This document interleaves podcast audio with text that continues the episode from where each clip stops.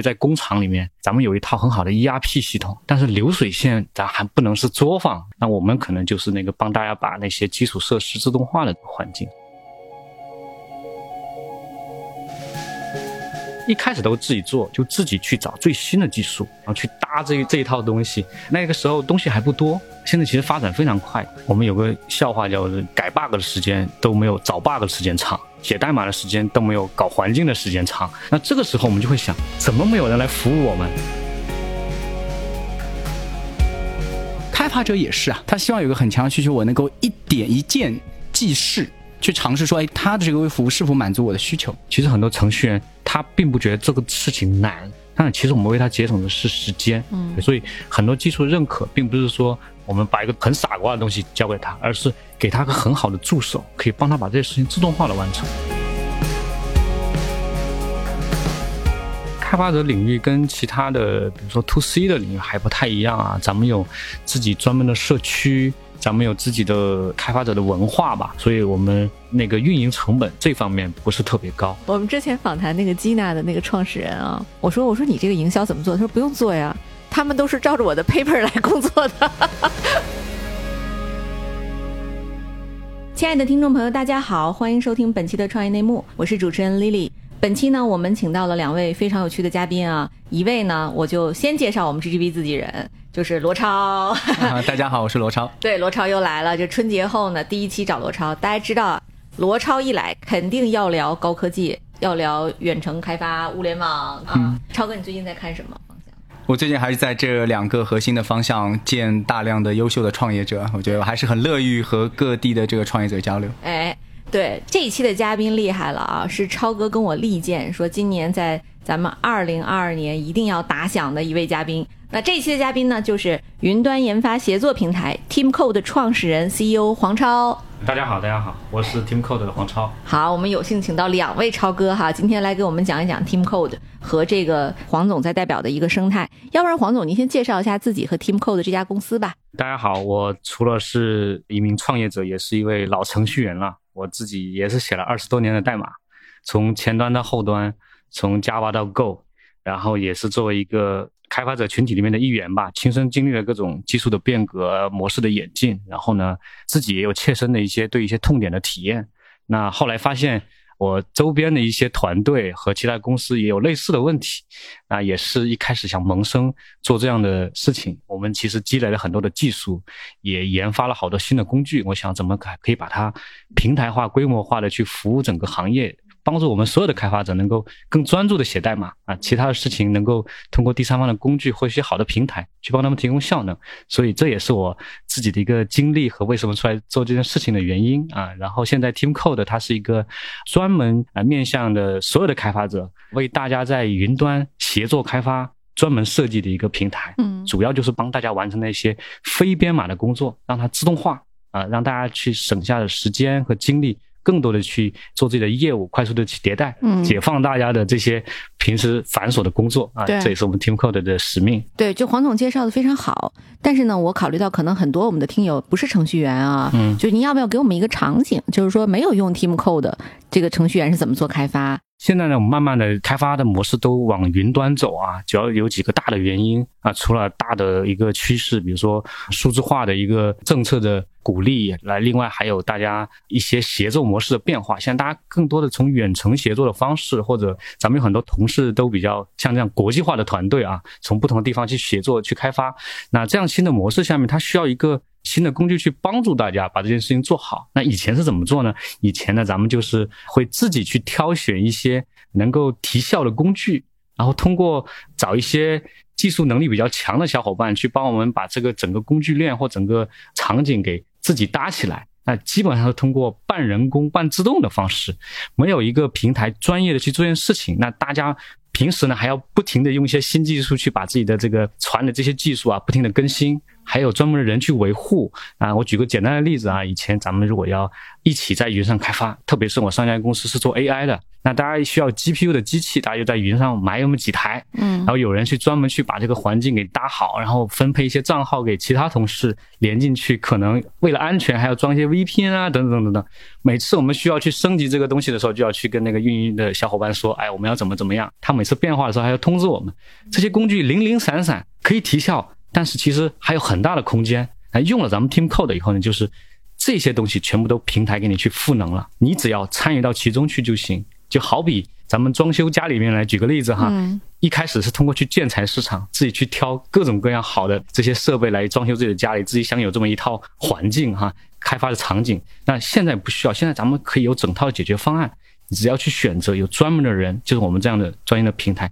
去为你做这样的事情啊。你可能是做 AI 领域的，你可能是做咱们那个电商的都没问题，你就用我们的平台，东西都不用管，专门写代码，不写代码的部分，平台会陆陆续续的为你去提供工具，帮助你去解决这些协作的问题啊，帮助你去解决这些工具的问题，帮你去完成这些自动化的能力啊，这就是我们现在要做的事儿。我理解了，这有点类似对应我的工作吧。比如说过去呢，我们大家这个全公司上上下下、前中后台，大家都雇佣各自的系统和工具。对对，因为它的发展是这样的，最早呢，我们是从比较底层的基础设施开始做这个演进的。最早我记得我刚工作的时候，那个时候有能力去机房买一台机器，在机房里面托管这个事儿就已经很高级啊！大家每个公司都会想办法去电信租个机房，租几台机器。那后来咱们有云计算的一些基础设施了以后，我们就不用了。我们在网页上，在云厂商那里就可以简单的去购买，你要什么机器都可以。那基础设施发展到一定程度以后，上层的工具也类似的这样去演进。那基于这些基础设施，以前我们会上面装很多工具啊，把它弄得自动化。那未来也不需要了，这些自动化的流水线工具也有专门的平台给你去提供。啊你又往上走，你又可以自己直接去写代码，这些东西又交给平台去做，就慢慢慢慢的这样去演进。刚好我们赶上了这个时代，在云计算这些基础设施已经发展起来的阶段，咱们再给工程师中间再做一层。呃，让他们免去这些做这些把工具组装流水线这个事情，也就他们就不用去做了对，哎，这个机会您是怎么发现的呢？啊。其实我们也是被逼的，哈，因为之前刚才说了，我们那个上家公司是家做 AI 的公司，相对于传统的那种互联网的技术，它会比较新，所以它的工具也比较少，也比较缺。那怎么办呢？就自己去找最新的技术，自己去招那些厉害的程序员。去组织这个团队，然后去搭这这一套东西，然后一开始都自己做，那个时候东西还不多，还可以 range 的过来，大家凑一凑，花点时间可以把它搞过来。现在其实发展非常快，大家看现在开源社区也好，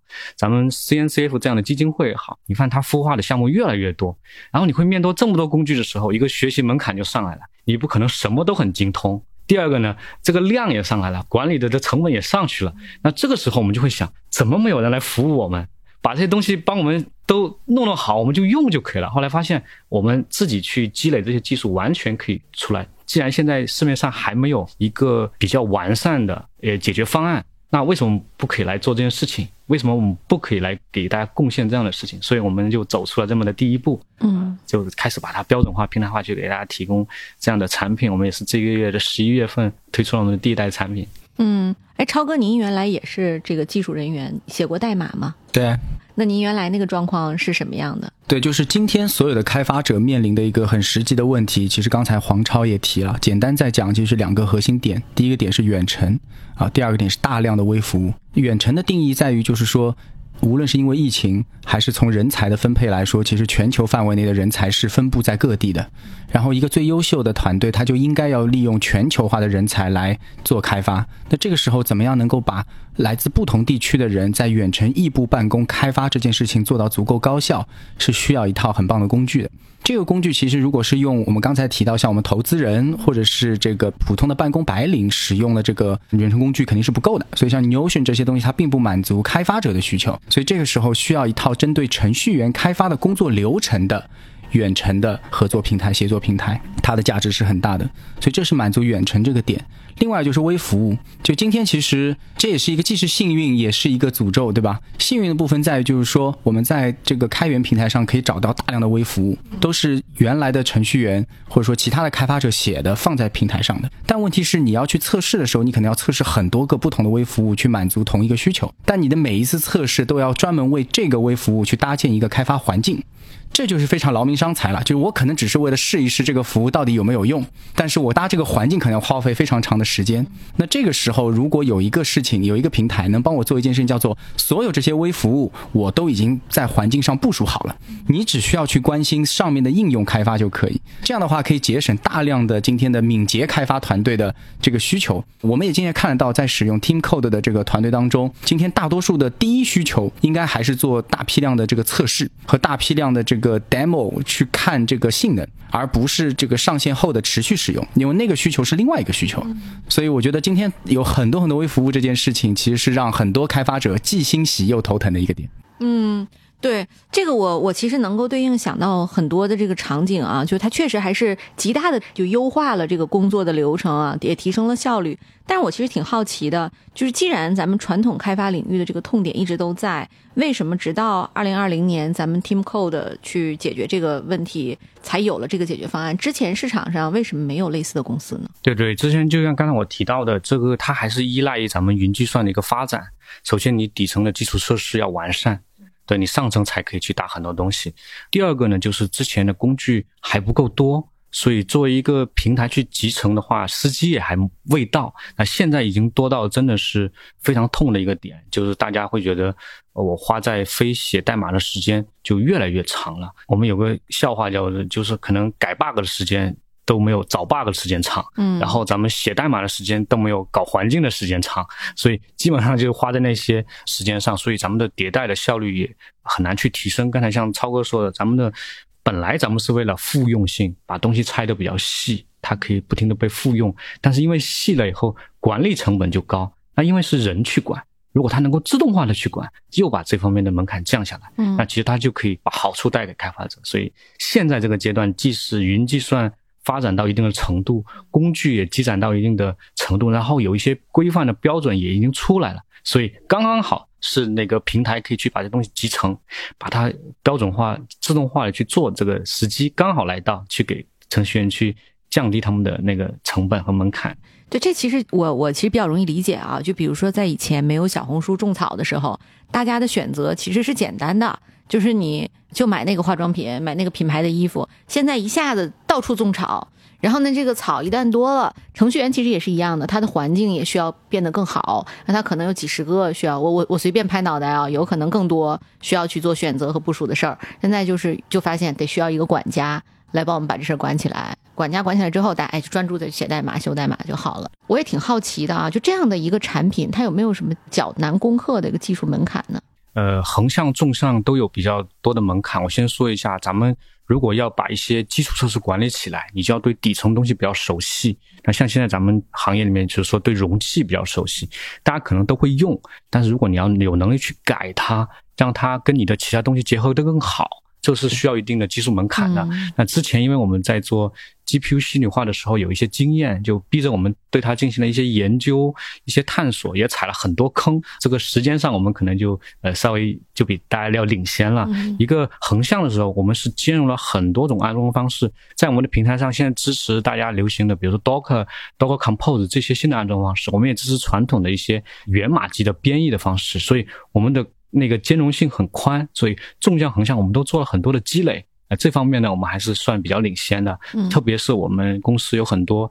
做产品的经验，我们是从 top down 这样的方式去看，咱们是要解决什么场景的问题，再去看用什么样的技术。不仅仅是说我们手上有一个技术有一个榔头，我们怎么把它的延展性做长而已。所以这个也是我们的产品的一个优势。嗯，对。哎，超哥，你是怎么发现这个公司的呀？对，黄超是一个朋友介绍，然后我们在我家楼下的咖啡厅，然后他和他的联合创始人两位。这个贺思军，然后一起来我们家楼下的咖啡厅，然后聊了一下。其实我我愿意见这个团队的一个原因，一方面当然是因为是朋友推荐啊，另外一方面是因为他们是来自于原来那个 AI 公司，他们之前创业的那个 AI 公司也是一个我很熟悉的团队，也是一个很棒的在市场上很优秀的 team，所以我觉得他们在那个团队当中有摸爬滚打这么长的时间，应该是有很棒的积累的，想做一个面向开发者的事情嘛，所以我觉得这是当时愿意见他们的这个一个很重要的原因。但没想到就是那杯咖啡喝了四十五分。中聊得非常非常的欢乐，当然那个咖啡厅我觉得也是我的福地啊，我在那个咖啡厅投了很多项目，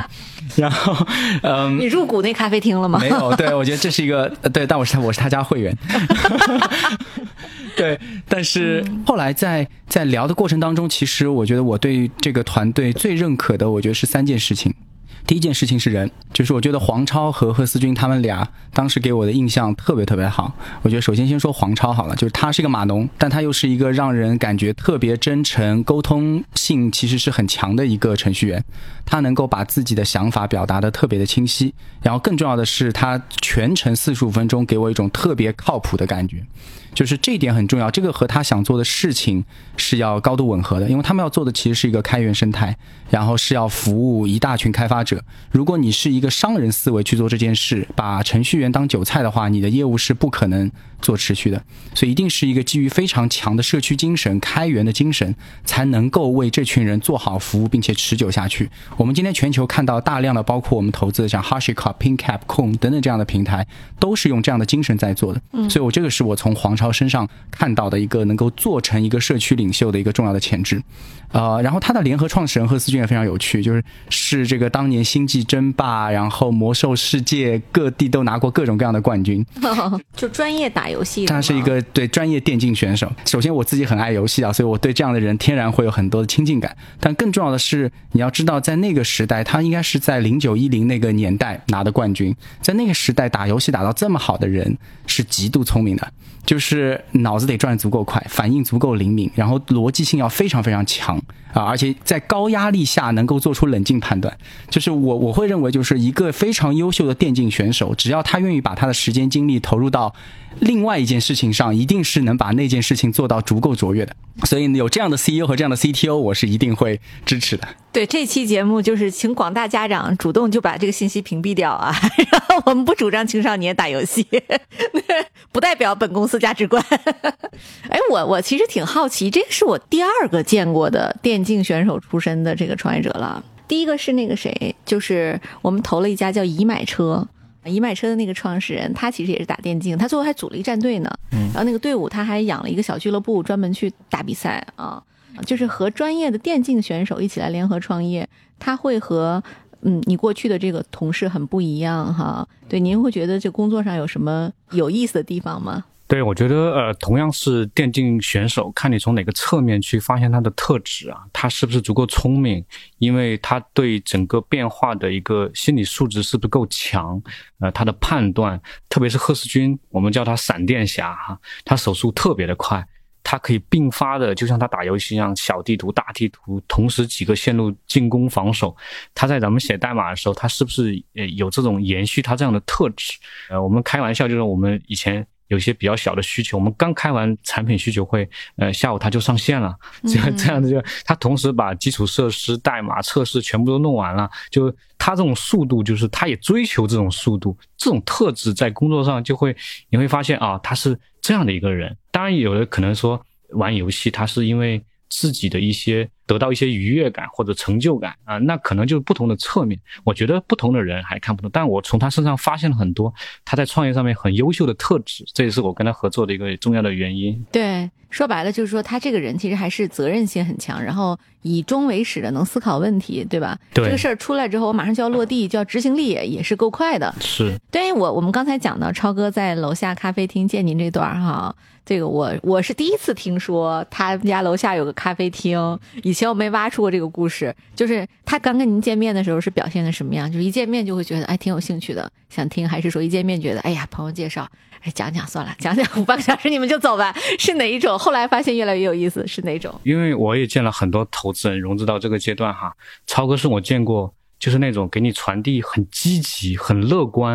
然后你会发现，本来去见投资人是一件比较严肃的事情，对不对？那你跟他看，你发现他很很身上充满了能量，然后很愿意去听你讲事情，然后他的反应就是我不用讲的特别细，就有那种默契，就你大概讲了一半左右。他给你总结一下，哎，大家就形成一定的共识，咱们就可以再往下去讲了。然后慢慢就会，你会发现他很懂我们，是这么一个节奏，就是他很专业，他又给你足够的空间去表达，然后又很尊重你的意见，然后你会发现他又很懂你内核的东西。所以这个是我聊下来，我觉得，呃，当时我只是想，咱们 GGV 可能还不一定投这么早期，嗯，我可能去先把咱们要做的事儿跟大家投资人都讲一讲。那没想到，就是他对我们的了解这么多，然后也愿意支持我们。就当时我们只是有一个底层的技术和一个 PPT，像现在当时我们讲，我们说为开源社区去做一个。在线的 demo 系统就是直接点一个链接就可以把它项目在云端跑起来，不管它有多复杂，不管它需要什么的硬件、软件依赖。当时没有这样的东西，但我跟超哥讲了我们大概这个想法，那刚好我们十一月份就上线了这样一模一样的东西，这个也是得到了兑现吧。但我觉得当时他就能理解我们这个事情，我觉得呃很厉害，所以这是我也是我遇到的厉害的投资人之一，不管从专业角度还是说刚才说的。呃，对创业者的一些尊重的，我觉得很难的，对，很幸运。对，您说的前面这部分，我是完全认可的，因为罗超就是个暖男，他是我在 GGV 为数不多哈可以直接开口求他的人。你不用去想说我要怎么措辞，或者是说我要怎么去先问一下，哎，你有时间吗？对吧？就是我通常不会，我就是会直接问说，哎，超哥有个事儿，请你帮忙啊。您说的后面这点哈，就是说你们在一起这个，就最后这个，我还是觉得挺符合罗超。这罗超还是很幸运啊，就找到了这么好的创业者，就是能马上把他有 idea 并且兑现出来。那最后他其实兑现出来那个产品和您一开始设想的是一样的吗？对，在先抛开前面的商业互吹不说哈，那个对我觉得黄超和四军，包括他们整个团队啊，真的是交付是非常非常快速和完整的啊。从据我知道，就是从我投他的时候到现在，可能也就半年多一些吧。其实他们现在已经从完全没有客户，到今天已经有可能接近十多个客户开始愿意为这个使用并且付费了。对吧？这个在我看来是一个非常大的一个验证，就是说，不只是看中那些钱，而是说意味着你做的这件事儿在客户面前的这个价值，在他心中衡量的这个价值体系已经构建起来。我觉得这是很重要的。那因为我自己是一个很热爱游戏的人，所以我很愿意用游戏去做一个比喻。就今天，如果你去玩一个游戏，如果让你需要下载一个这个十 G、二十 G 的包体。你是会觉得很痛苦，对我要去下载，我要等待，下载完之后，我还要确保我的环境是 OK 的。这是我们早年玩那些大型游戏时候很痛苦的点。但今天大家讲云游戏是什么意思？是说我希望能够在一个环境下，我一点即开即玩，嗯，我就直接能够进入到那个游戏状态，享受那个快乐。这是今天用户所希望的，开发者也是啊。他在开发一个应用的时候，他想要去尝试很多种不同的微服务去满足他的需求，但他会很痛苦于说，我要去尝试这个微服务的时候，我可能要花。一天两天甚至一周两周的时间去搭建环境，让我去试一下，说那个服务到底有用没用，然后最后发现可能没用，他得重新再尝试一遍。所以他非常有一个需求，就像云游戏一样，他希望有一个很强的需求，我能够一点一键即试的这样的能力，去尝试说，哎，他的这个微服务是否满足我的需求？这个情形下，其实我觉得黄少他们完全就是从一个从用户视角出发去开发一整套的服务，而不是从一个。供应商的角度去思考的，所以我觉得这点是非常非常重要的。就是你要了解使用者、开发者他究竟关心的是什么，他希望能够更便捷的、更快速的、更有效的去尝试各种各样不同的服务应用，而不需要自己耗费太多无用的精力在环境搭建上。这个其实让我想起了我们另一家 portfolio 叫酷家乐哈，它其实做了一个非常有意思的产品，就你以前装修你那个效果图和最后装完就是不一样。那酷家乐呢，能做到所见即所得，就是它最大程度的帮你去还原，你预测你这个房子装完什么样，包括你的窗帘的颜色色号，然后它只要你你对应的有那个链接，它就能直接给你有那个图片，它就能直接帮你去整个部署上，就是而且最主要的是好用简单，就是过去可能你要一个渲染要渲个什么十几个小时二十小时，这个就是几分钟跑出来，然后呢业主自己就能够操作了。啊，就就是像您说，就节约了大量的那个环境部署的这个成本，而且试错的成本也会非常低哈。各位亲爱的小伙伴，你知道吗？除了创业内幕之外，我们还出品了一档英文播客《Evolving for the Next Billion》，由 GGV 纪元资本的管理合伙人童世豪和市场经理 Rita 杨主持。如果你对东南亚、印度、美国等海外市场感兴趣，欢迎收听来自当地头部创业公司 GVC 的声音。收听及订阅，您可以在我们节目顶端找到 GGV 的小馆，点击进入就能看到我们出品的这档节目了。欢迎喜欢收听英文播客的小伙伴点击订阅哟。我也很想知道，就是现在呀、就是您这个生意 Team Code 这事儿也出来了，对吧？也有这么好的投资人，然后市场上也捂不住了，有没有竞争对手跑出来跟您抢生意的？呃，肯定是有的。当然，因为一个正确的大的方向和趋势，大家都会去往这个方向去走，这很正常啊。第二个呢，我们也跑得比较前面一些。刚才说的，我们可能更多的在产品，啊、不止在技术上有门槛，我们在产品和整个场景解决的问题上也有自己比较独特的见解，所以在产品上面我们也做的呃稍微比大家靠前了一些。还有就是超哥也说了，我们可能不是从工艺上的角度去看，我们更多是从开发者的角度。其实很多程序员他并不觉得这个事情难，因为他有这个技术。但其实我们为他节省的是时间，嗯他可以花他的这个脑力在写他的业务上面，而不是说在这个方面花费他的时间。所以很多技术认可，并不是说我们把一个东很傻瓜的东西交给他，而是给他个很好的助手，可以帮他把这些事情自动化的完成。所以我们更多的一个体会咱们开发者的心态，体会他们的痛点，然后知道什么样的场景解决他们问题是他们最舒服的。这可能也是我们整个方式上目前还没有找到特别一模一样的竞品，但是在某些 feature 上，呃，是有一些差不多的一些功能啊，嗯只是说我们可能会跑得再快一点，产品的完整度上会，呃，目前来说比他们再好一些。嗯，对，您会不会觉得这个市场有点太小了？如果只做工具的话，呃，其实我觉得这个还是蛮大的一个市场。咱们现在比较火的是 DevOps 的一个项目管理的一个事，其实我们服务的是同一群人。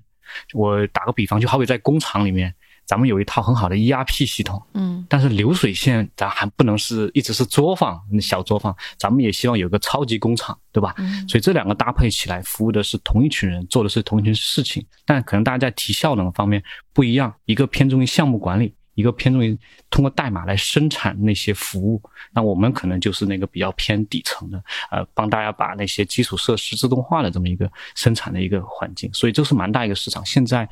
头部的这个做 DevOps 的公司也是千亿呃市值的这样一个公司，嗯服务的是呃大量的开发者。嗯，对，这个在美国有类似对标的这样的一一些公司吗？呃，现在整个像我们这样整体解决方案协作为主，然后呃通过自动化的能力的一模一样的，目前啊还没有发现。嗯但是咱们在刚才说的，咱们再把代码快速拉起一个环境来啊，有很多类似的公司在做，呃，他们家切入点都不太一样。呃，最近有一些公司，它可能在国外它是切那个教育市场的，呃，他们也是蛮高估值的一个公司，嗯但我们在这个阶段和我们自己团队的那个 DNA 来说，我们更多是切职业的开发者，帮职业的开发者提效，对，大家的切入点不太一样，对。明白明白。对你有没有什么大客户现在？对，也是咱们 GGV 投的一个客户，就特别好，就叫 Miracle，对他们最近也有开源的项目，嗯。呃，我是之前就跟他有一些认识，当时我们刚开始启动的时候，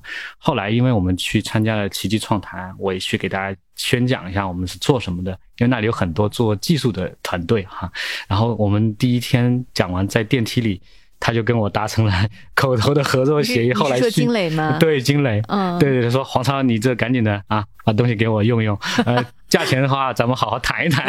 呃，不能太贵啊。我是你种子用户啊，然后因为他们也有推广的需求，呃，他们的开源项目在以前这种方式，咱们放到 GitHub 上，其实有很多问题还没有解决。比如刚才超哥说的，怎么能快速的先把价值体验前置啊？我们先看你是什么东西，大概什么价值，我再是不是要去用。呃，第二个，之前放在 GitHub 上呢，咱们可以看一些 star，但是 feedback 要获得一些反馈比较难啊、通过留言的方式，其实我们工具可以快速的把东西 deliver 给开发者体验，也可以把开发者的 feedback 快速的拿回来。咱们把整个闭环去沟通完，这样的话，他在第一时间做推广的时候就可以做 CIM，对，就可以更好的服务客户，还可以拿到他们更多的场景去迭代，所以他也愿意为此买单，然后他们的转化率也得到了提高，然后我们后来快速的就做了一次联合的推广。嗯补充一个点，就是黄超他们做这件事情，他其实是在整个开发生态的价值链当中的一个很重要的一个平台角色。两边各自是谁呢？有一边是大量的这个开发者和微服务的使用人，所以你刚才提到的像那些互联网公司，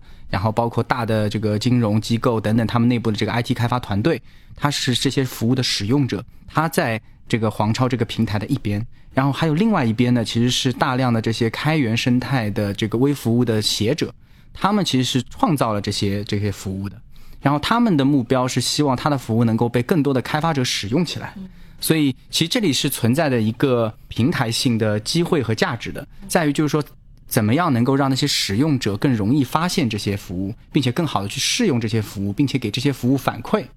然后而去优化这些服务，而这些服务又怎么能够通过一个平台，像黄超这样的平台、Teamco 这样的平台，能够让更多的人能够低门槛的使用起来，而不用说在对方不了解你的时候，就需要花大量精力先投入才能使用你的服务。那这两个对接价值其实是非常大的，对吧？它其实扮演了一个就是可能类似于开发者当中的大众点评这样的角色，它其实可以把服务者和使用者之间更一个无缝的衔接，并且低门槛的去衔接起来。对，您将来会做商店吗？对，里面整个生态有类似的概念，它会让大家快速的去获得这些能力。嗯，我们可以把它叫做像后端的一个 App Store 一样去选择。对，刚才超哥说到协作，我就再提一下，咱们刚才说的这个产品只是我们现在的一个 feature，它其实背后反映的是什么呢？我们围绕协作这个主题哈，我们的产品出来以后，它让协作的范围得到了扩大，它让协作的模式得到了升级，因为咱们不需要再花更多的时间和精力去。做这个环境的问题，那以前一些被环境卡住的人，他现在就可以去写作。我举个简单例子，咱们比如说，咱们以前的测试，他可能要依赖运维人员去给他发个版本，咱们的运营人员或者是咱们的那个销售人员，他是不可能直接去用这些东西的。那如果现在有可视化的界面，帮他绕过了这些开发环境，他其实是可以参与到其中的。就像咱们现在有一些设计的一些协作平台一样，其实不只是设计师。其他人也可以参与到其中，参与到什么其中？参与到创作的过程当中。以前咱们必须 deliver 出来，交付了以后，我能去跟你做一个协作沟通。因为你在创作的时候，我也参与不进去，我也不会那些东西，对吧？现在门槛降下来以后，咱们很多用户啊，他们在开发的阶段，很多人就参与进去，他们销售、运营，他们不负责写代码。但是他们在你写代码的同时，就可以跟你做很多的协作的沟通，这个是范围变扩大了。它不止在咱们 develop 这个群体里面可以协作，它可以让以前跟咱们 develop 有紧密协作这些人也参与到其中，这是个范围的扩大。另外一个是模式的更新。什么叫模式更新？以前我们呃开发者技术都很牛啊，你只要给他源代码跟文档。啊，他就能跟你沟通，都是属于文本级别的这种维度。咱们有个东西叫代码仓库啊，我写完以后我提交，再配上一个文档，你拉下去代码，然后你再配上文档，你就可以跟我做类似的事情。但这个是技术要求比较高的，其实这个维度还可以再提升。现在咱们做的第二个产品，不是为了演示，是为了内部写作。它把你这些东西一切一切都管理起来以后，就好像咱们把咱们整台写代码的电脑放在了云端。任何人可以参与 join 进去，加入进去，我也可以把整个东西很简单的复制给咱们组织之外的人，等等等等。所以这样的一个沟通模式就很像之前咱们如果只是通过打字聊天，那现在咱们维度很多，咱们可以通过语音、视频，甚至是咱们现在元宇宙这样去沟通。你是其实是你是加入到那个场景，它是加快了你协作沟通的一个能力。嗯，所以以后程序员不只可以通过源代码去沟通。咱们可以把我写代码那个场景、那些服务、那些应用，直接咱们都加入进去，去里面进行沟通啊。所以这个方式是一个协作的升级，咱们不只是源码这个级别了。所以通过这样的一个平台是可以做到这样的事情的。这也是我们愿意呃为更多的开发者去服务，帮助他们提效的一个很重要的任务。对我听的就是热血沸腾啊！我确实觉得这个场景太有想象力了，就它会极大的变革。程序员的工作方式，但是您觉得就实现您刚才说这个愿景，我们有多长的时间，多久的路要走？其实我觉得，呃，应该就在最近这么两三年嘛，因为我们现在刚才说了，经过半年，我们可以已经让开发者他只要有一个代码仓库的地址，就随时可以有一套在云上开发的环境。嗯，中间的准备工作它是无感的，不需要去操心的。嗯，而且他可以把这个环境 share 给任何人。他会把这个环境打包发给任何人，贴到任何地方。他们打开的不再是源码，而是源码之上的那个场景。这个我们已经做到了。那未来可能我们还要做个更多的环节，比如说咱们在调，不止在 ready 这个写代码的前置工作，包括咱们在写代码的同时，是不是可以更实时的去同步写代码过程中的调试，咱们怎么去监控，咱们怎么去观察等等这些环节，包括咱们怎么能快速的一键报 bug 啊？以前咱们报 bug，我举个例子，咱们就是把一些错误日志贴过去啊，贴到一个 issue 里面描述一下。好一点的，我就截两张图，嗯，再花点时间我录个视频，那其实还是蛮费时间的。其实现在我们马上 Q 一会推出来的就是，咱们可以一键报 bug 啊，就你出错了，你点去收集这些错误的信息，把这些场景打包在一起，变成一个链接贴过去的事儿，平台就可以帮你做了，你就不用去做这些事情，你一点就可以把 bug 整个场景存下来，给那个需要去修复的人看啊，他不需要再根据你的文档去还原一遍，有时候找不到 bug，嗯。咱们常常会说，这个在我电脑上是好的，要不你重启一下。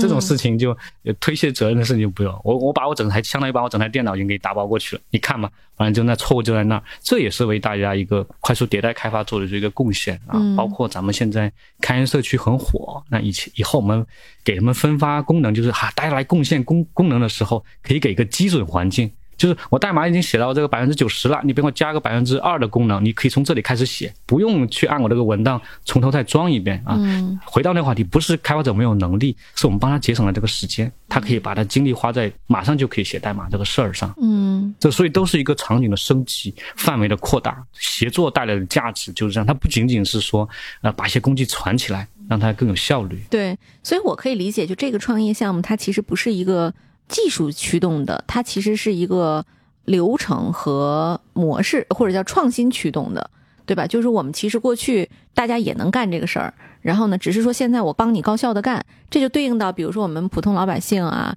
你今天明明想健身，那你健身，你过去呢去健身房，然后你得先选个教练，再选个每人少的时间，然后呢，再这个选个器械再练。现在呢，有了 Keep 之后，其实你就可以一键帮你都选好了，每个小时一堂课上就行了。就是还有更有甚者，就是你买一个硬件放在家里，像我买了一个单车，就每天到那个点儿，我跟着练，那个单车会自动匹配直播课老师他的所有的配重啊，什么这个，就是它就是大大提升你的这个效率啊，这其实就是一种变化。然后一旦它开始，这很有意思啊，一旦程序员们都已经在这上面跑了，他发现好用，他回不去的呀，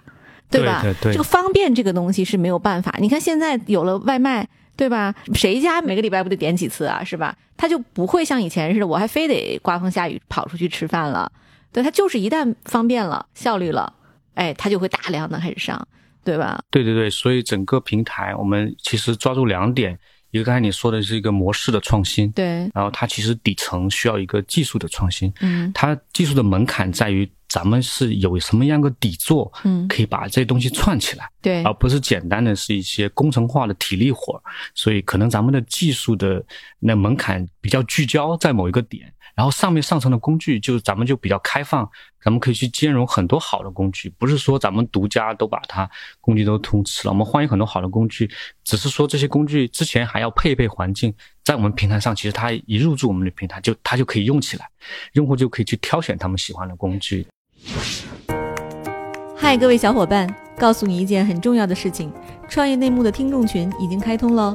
在这里，你可以和我们直接沟通，也可以第一时间了解到 GGV 纪元资本线下活动的动态，近距离聆听投资人的独特见解，并且结交其他互联网圈子的小伙伴呢。入群，你只需要添加微信公众号 CYNMXZS。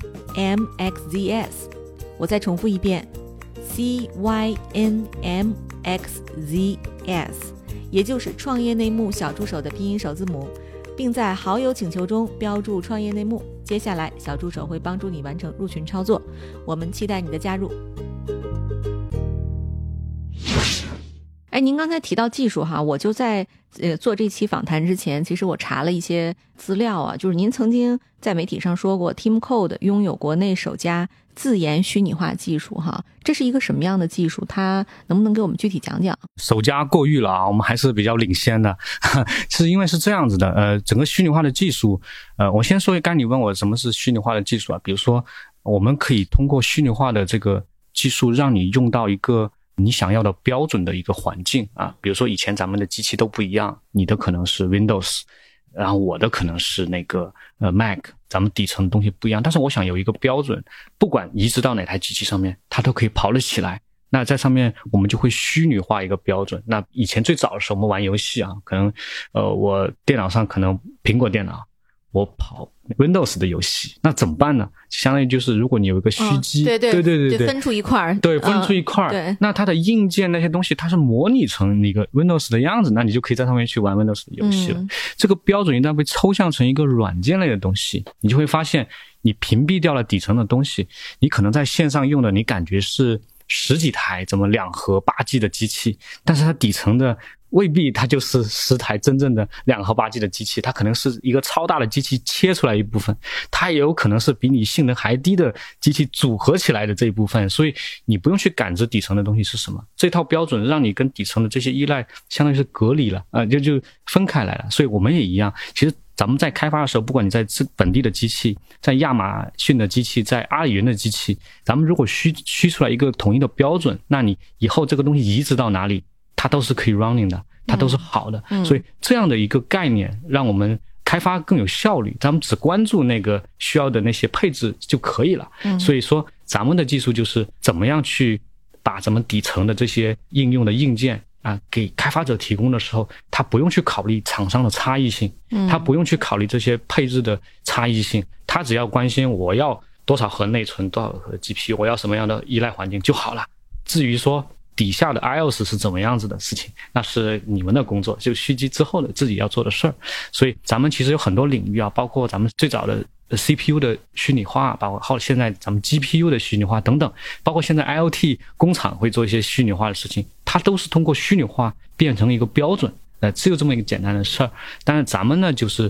除了咱们最早对虚拟化、对容器有比较多的了解，可以自己去改，然后自己去做一些新增的功能以外，咱们也同时横向去兼容了很多啊，刚才说的，你要屏蔽掉什么东西呢？那些后面东西我们其实都有比较多的那个积累，所以这也是我们做这个事情的一个优势，也是多年攒下来的经验吧。嗯，对，就是您这个项目创业的时候，一开始有几个人？呃，一开始就三五个人，对，有三个人是全职，两个人是对兼职，对对对。这三个人都是技术人员吗？对，我们一开始都是全站工程师，就。配合了很多年的一个，所以是好朋友是吧？对，都好朋友。对对对，你们三个怎么分工啊？啊，对我主要偏那个产品，呃，整个场景的一个痛点的一些收集啊，产品的设计啊等等。然后我的那个合伙人 CTO 贺世军，呃，他主要做一些比较前沿的研发。呃，比如说刚才说的咱们的云 IDE 啦，咱们的那个虚拟化的系统啊等等，我们还有一位很好的合作伙伴，也是之前在九游就认识的一个同事，他就做这种传统的这种呃业务，比如说支付啦，呃整个平台的建设啦，因为他做了很多年，非常有经验，速度也非常快。呃，咱们就三个就先这么配合。嗯，对，就。这个一开始你们这个产品跑出来的之后是免费给大厂用，还是说一开始就设了一个收费的计划？啊，我们一开始就有收费的计划，但是我们收的不多。一个呢，我们觉得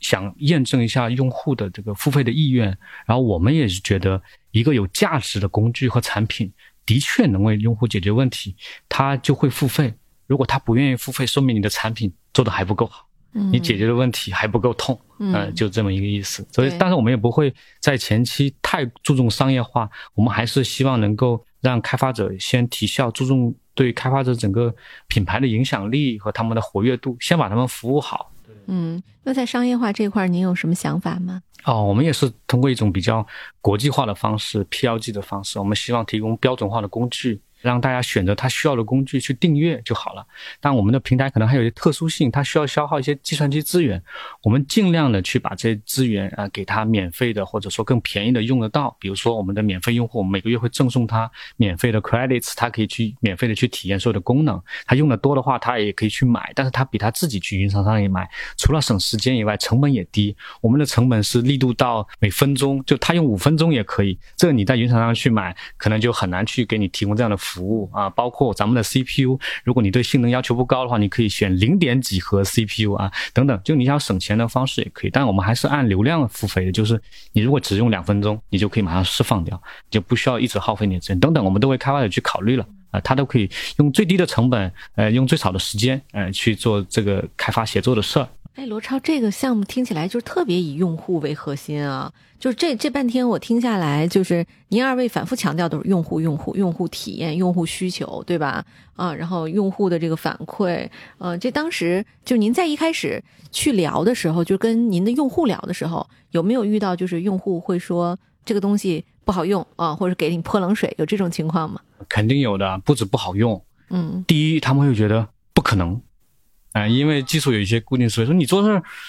太难了，不可能。对，后来我们就是一点点做出来，他们就不再说不可能了，他们会说不够用。你怎么只有这个？你还应该有那个。哎，就有这种的需求。第三个就是你可能体验还不够好，咱们还是通过不停的迭代去把用户的这个体验慢慢。解决掉，我们现在先解决最核心的问题，然后再把他们的使用流畅度，他们跟各个环节的这个配合，我们会不停的去迭代。产品经理有句玩笑话啊，就用户每天都在教你怎么做产品，我觉得也是对的哈，因为我们在大量的听他们的意见，怎么去做。当然你自己要知道用户真正需要什么，或许他们有时候都没有意识到，他们未来还可以有更好的工具。那这是我们吸收消化以后应该去做的事儿。呃，每天都听他们的意见，我已经习惯了哈。嗯，对我我为什么感同身受呢？是因为。就原来自己创业的时候，因为我们当时之后两年左右的时间都是在 To B，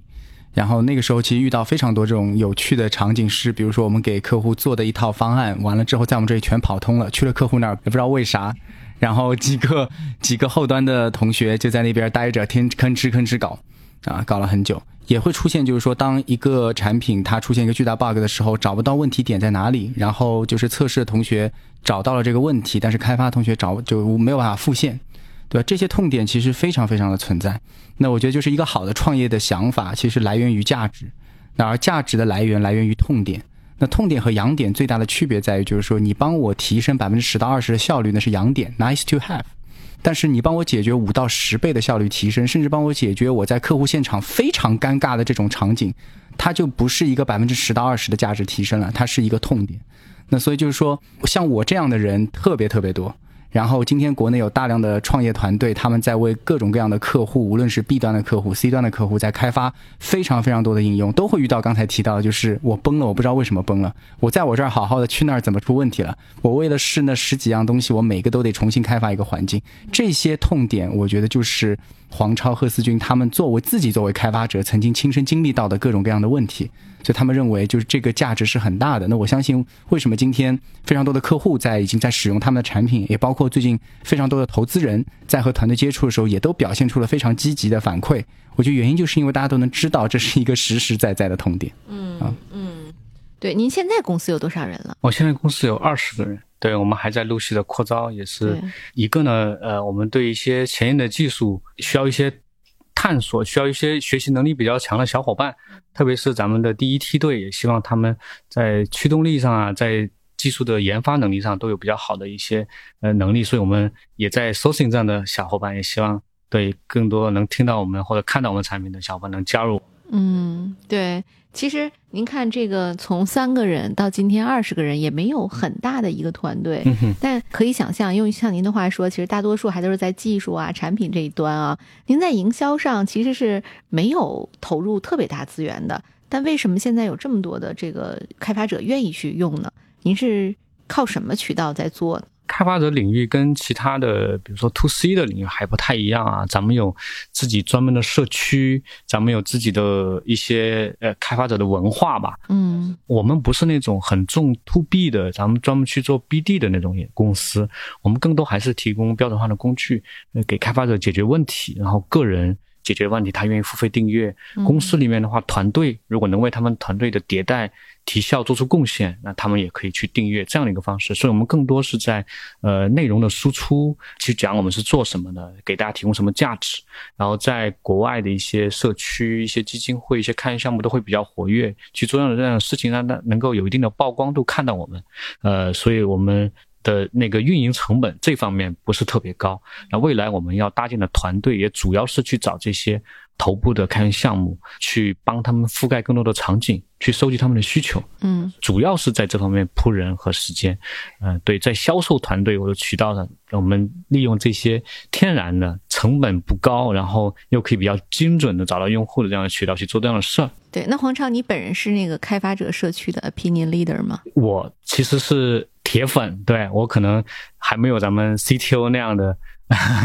对对对，影响力。我觉得未来吧，未来我我因为我前几年在创业，在做产品上面也积累很多经验，嗯呃，技术上可能对大家开发者有更多的共情，会比较理解他们需要什么东西。所以 CTO 是 opinion leader 对是吧？？CPU 非常厉害，对对对。我知道这个程序员这个生态其实它非常有意思，它和咱们投资圈有点像，就是说这个人在圈里可能会非常非常有名，但是呢，他也不屑于出圈，嗯老百姓也不知道。确实，你得是这个群体才能够理解，哇，这个人多牛。对比如说足球是一个很普遍的运动，所以当你说到 C 罗，说到梅西，大家都知道这是一个很厉害的运动员。但你说到摔跤，可能有一个很牛的运动员，但在摔跤圈儿可能他是一个极其这个风光的人物，但是可能不了解摔跤运动的人可能就不了解。对，所以我我是知道程序员创业有一个很大特色，就是他公司至少有一个在程序员社区里非常牛的人，这基本上就不用花任何营销费。我们之前访谈那个基娜的那个创始人啊，我说我说你这个营销怎么做？他说不用做呀，他们都是照着我的 paper 来工作的。对，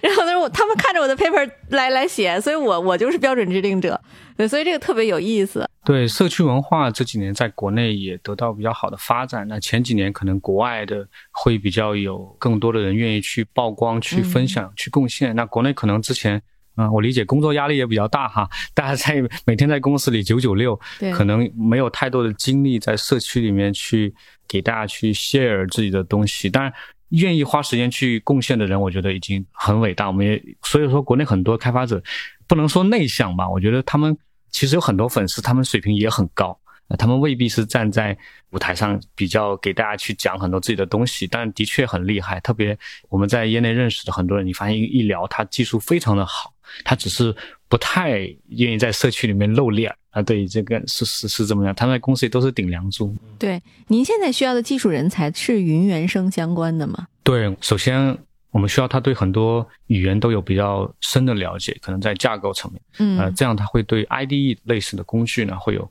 研发上他会有很多创新的地方。对，第二个，他要对容器可能会比较要了解，因为我们比较偏底层，他会把用户做自动化呀等等方面的能力，他要强，甚至它可以改一些现在哪怕已经很主流的一些框架啊等等，它有这样的能力。啊呃，所以说咱们在云原生方面对程序员的需求量还是蛮大的啊。如果大家愿意这方面跟我们交流学习，加我们的团队，我们都非常非常欢迎。但现在也比较缺，因为相对其他技术来说还是算新的。呃，当然，我觉得还有一个比较乐观的一个点，就是因为比较新的技术，它不是靠你前几年呃积累了多长多长的经验，但是你的学习能力啊、你对于这种技术后面的哲学或者整套学习的方法，你有一定的理解的话，呃，年轻人也是很厉害的。呃，所以我们现在呃除了找有经验的呃之前做过云原生的一些工程师，我们也会找一些刚毕业但是在这方面领域比较敏感、呃学习能力很强、很 smart 的那个工程师，呃，我们都有这样的工程师在跟我们一起。嗯，太好了。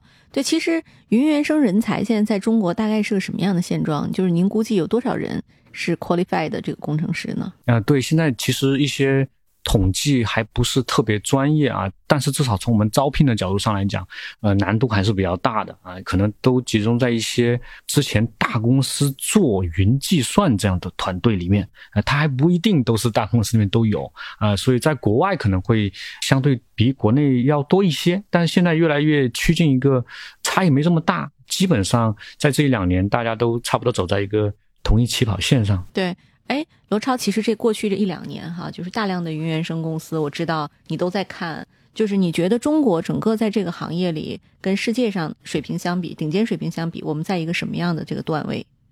从整个科技的维度啊，其实中国和美国今天是世界上最强的两极，这个是毋庸置疑的。当然，在一些局部技术上，可能包括像中国的台湾地区、日本和德国，它有一些局部优势。但是从整体来说，中美已经成为最重要的科技两极了，这是一定的。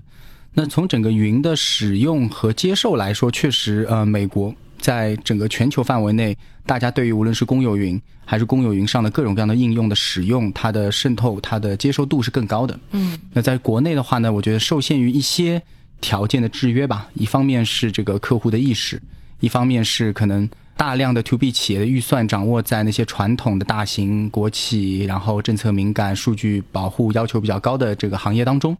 所以那么他们对于云原生本身可能还是有一些审慎的。所以在接受的过程当中会步伐略缓于美国的这个步总。但是中国有一个很大的优势啊，是我们其实是全世界云基础设施能力其实是最强的，以及 connectivity 是最好的。这个在全方位就制作，前阵子也在看，就是如果你把中国和美国放在一张蜘蛛网图上，然后把基于云所需要的一些核心能力，比如说语音基础架构的投入、四 G、五 G 基站的投入，然后我们的连接设备数量等等这些各种各样的生活要素来比的话，中国这个蜘蛛网远远大过美国那个蜘蛛网。嗯，所以其实我们的基础条件要比美国好很多。所以，如果再给我们五到十年的时间，我相信这个云在中国会成为一个重要的大杀器，帮助我们的科技企业不断往前走。对，这是一个横向比较。但从纵向比较来看，中国这个全方位在这个云的这个接受度 （cloud adoption） 上的节奏是已经是做得非常非常快的了，尤其是新生代的这个团队。就是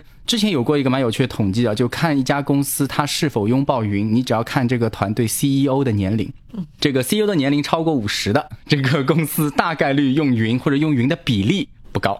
然后 CEO 年龄只要四十五、四十甚至三十几岁，现这样的团队就非常云原生了。他甚至很多公司在创业的第一天，他就是会把自己的一切搭载在云上，同时去在云上尝试各种各样新的服务。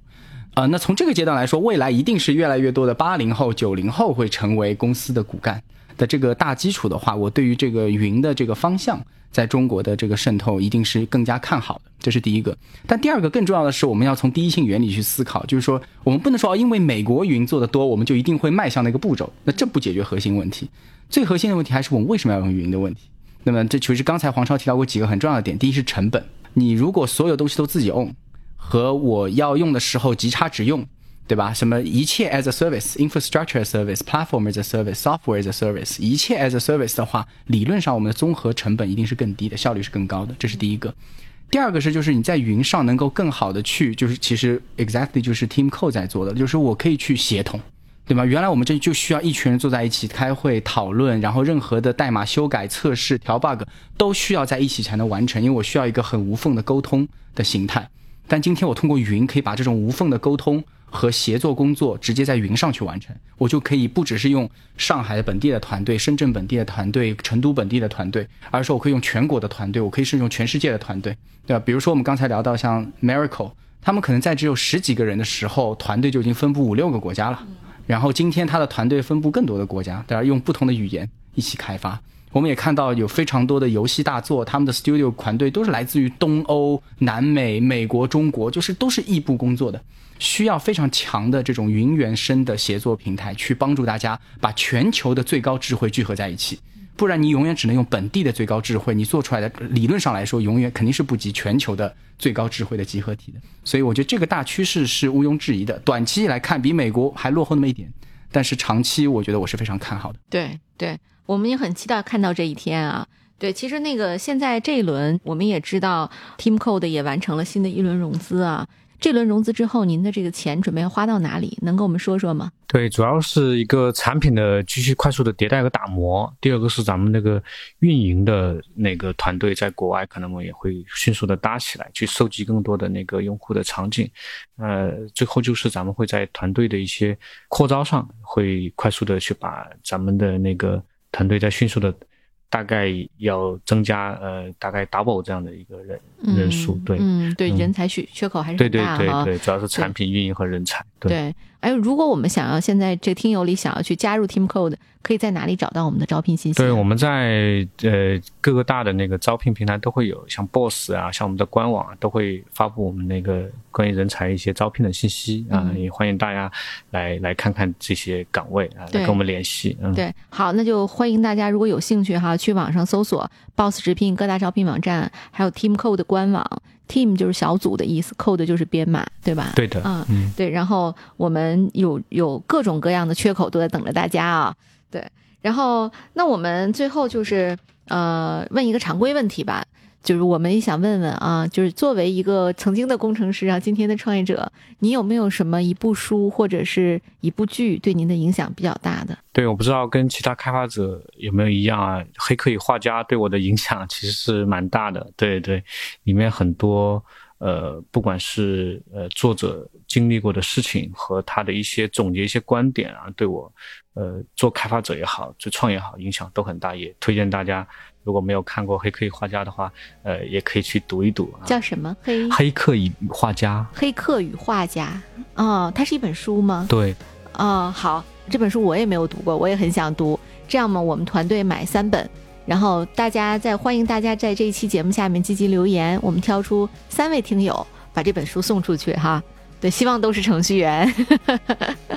对，好，那本期节目就到此结束，感谢大家的收听。那么接下来呢，也欢迎大家一定要积极的投简历哈，然后加入我们 Team Code 这样一家能改变未来程序员工作方式的公司。好，谢谢大家，再见。好，再见，再见。